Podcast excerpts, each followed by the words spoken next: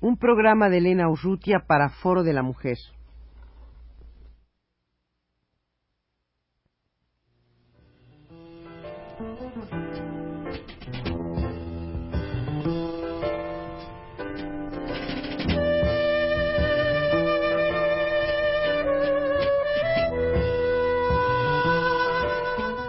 Foro de la Mujer.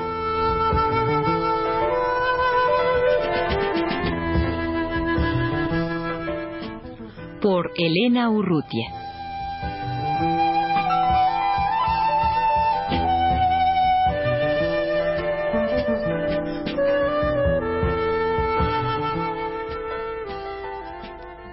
Está circulando ya el número 17 de la revista literaria La Brújula en el Bolsillo una muestra de autoras contemporáneas, recopilada por Elba Macías con la colaboración de Marta Ramírez Reyes, Melba Guariglia Sass y Leticia Herrera. Eh, a manera de presentación, escriben las responsables de este número.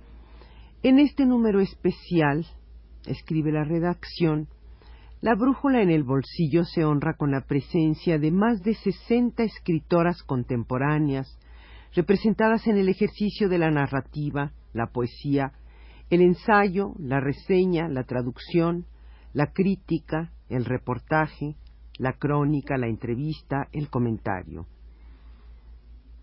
Es un intento por dar un panorama, si no completo, altamente representativo de lo que simultáneamente varias generaciones, voces y estilos de nuestras escritoras están creando en este momento. En su mayoría, el número de la revista La Brújula en el Bolsillo se compone de textos inéditos.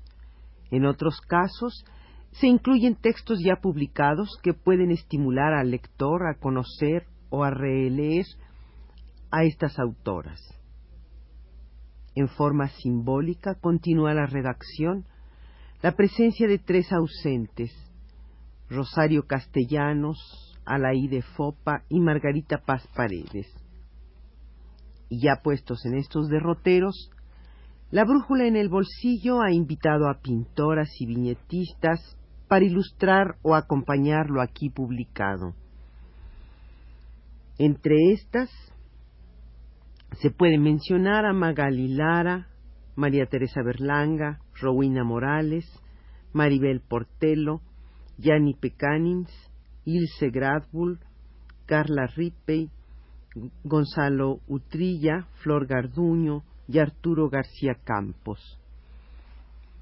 De entre las sesenta escritoras representadas, es posible destacar los nombres de Pita Amor, Josefina Vicens, Inés Arredondo, Guadalupe Dueñas, Aurora Campo, Aurora Ocampo, Dolores Castro, Elena Poniatowska, Elba Macías, María Luisa Mendoza, por no citar más que a unas cuantas, en la imposibilidad de referirme a todos los textos reunidos en esta revista, prefiero dar lectura a dos o tres.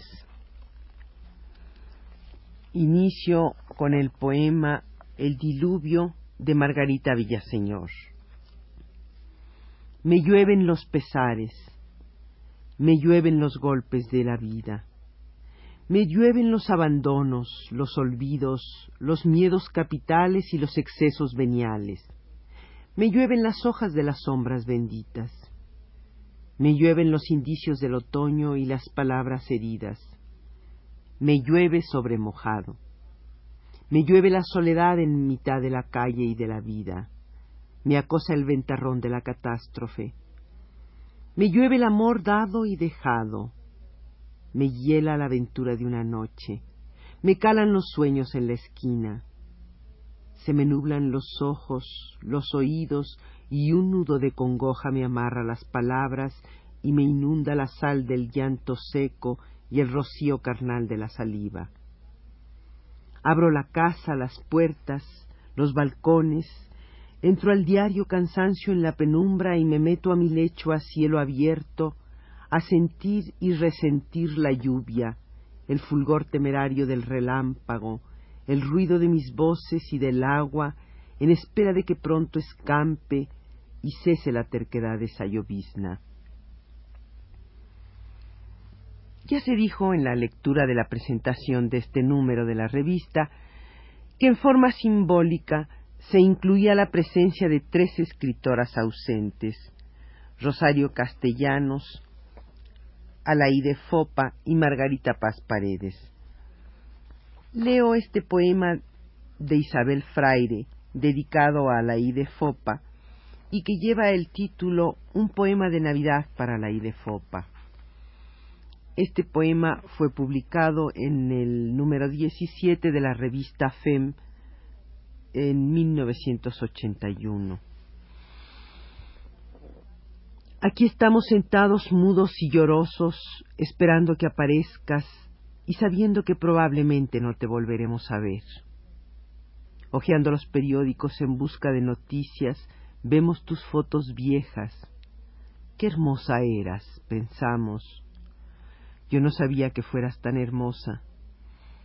Son fotos tomadas hace muchos años en que ya se mezclaba la profundidad y la tristeza a una belleza femenina inusitada, espléndida. Una belleza que luego se fue añejando dulcemente, cada vez más borrosa, más tierna y confidente, menos esquemática, como la orla de las olas en la arena, cada vez más eterna. Las balas comienzan ya a rozarnos la piel, aunque vengan de lejos, y todos notamos que hablamos de ti en tiempo pasado, y nos corregimos mordiéndonos la lengua y buscamos tu rostro en el espejo.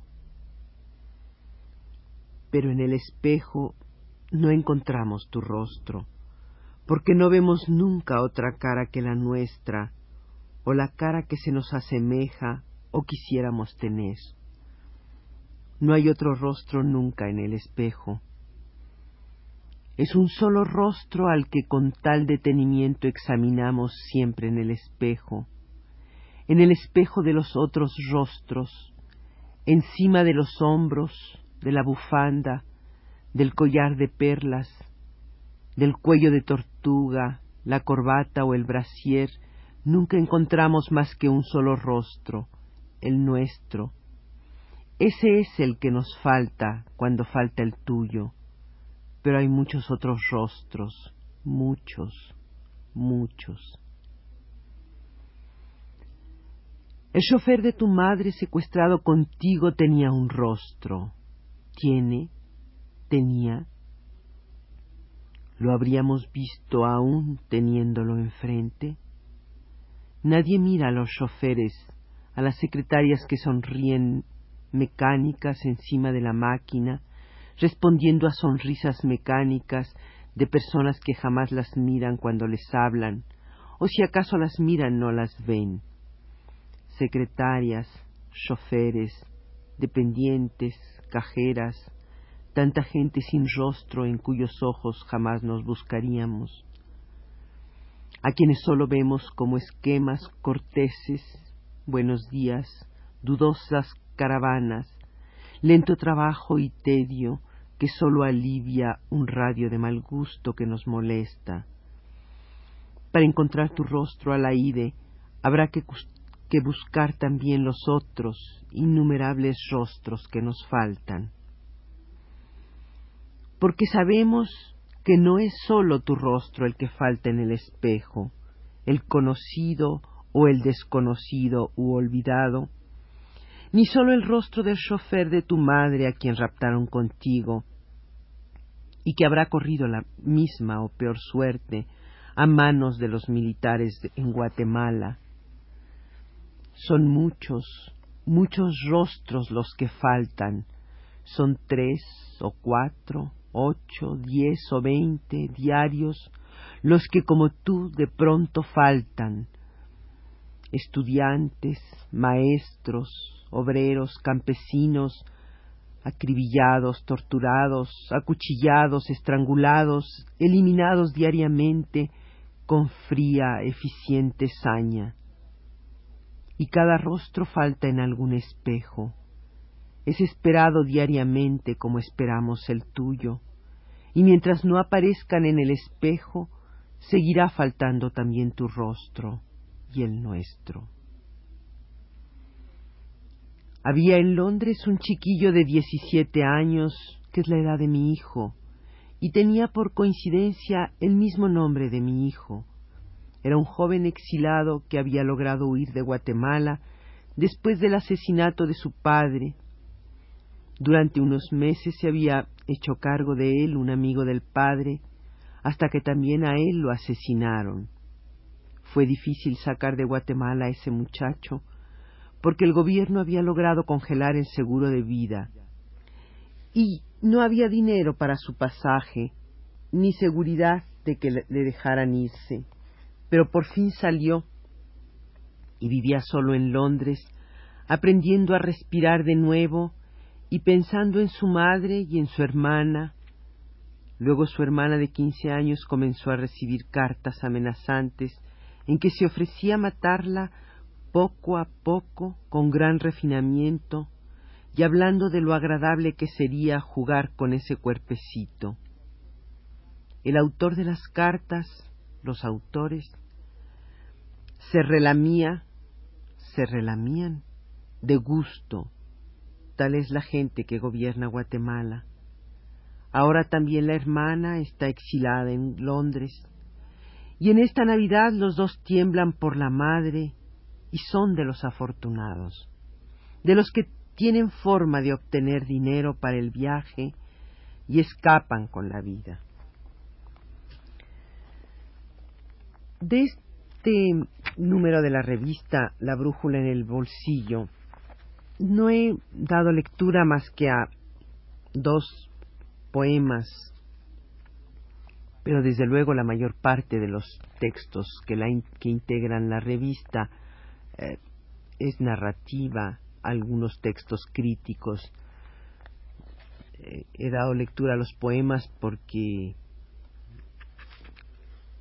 pues no cabe duda que, son los textos breves más redondos que pueden ser leídos en un espacio como este. Eh, para terminar, daré lectura a algunos poemas breves más. Este estos dos de Carmen Boullosa, eh, el primero titulado Los amantes, extraños, desconocidos, ásperos, forzados a no tener azúcar, a no ser el pan del otro sino el yugo, él eres todo para mí. Esos dos se descubrieron dos cuerpos en la hierba, dos hienas, dos gallinas cobardes, dos atados de puños, dos lomos. Arde y han ordenado ocultar las llamas en una caja. Han decidido encerrarlas tras una puerta. No piensan recurrir al agua. El otro poema de Carmen Boullosa tiene el título de Amor. Amor no es aire lo que llena mi pecho, ni aire el que respiro o el que exhalo, no es agua lo que bebo, no es fuego lo que finge serlo en mi pecho también, ni tierra lo que piso, ni fuego lo que intento apagar, ni luz lo que hace a la oscuridad palpable. No está hecho de cuerpos nuestro abrazo, no hay besos en nuestro beso, no hay nada en tu mirar oceánico. Afuera, como el centro perdido, agua, fuego, aire, tierra, quedan destruidos en la pira de nuestro tierno amor. Por último, para concluir, este brevísimo poema de Miriam Moscona, Matusalenismo. Me gustan los hombres viejos que arriesgan el infarto en cada advenimiento Ah, qué encanto en sus carnes macilentas, elefantes, vacas profanas, con una almeja rodeando el paladar. perdieron el pudor. Han perdido casi todo.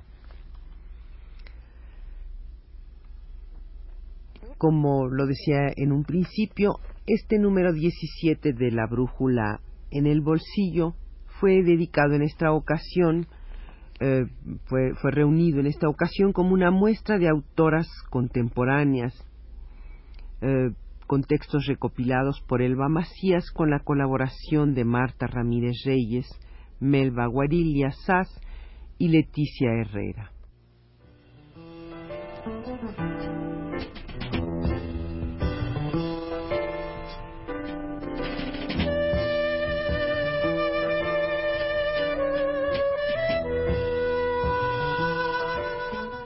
Foro de la Mujer.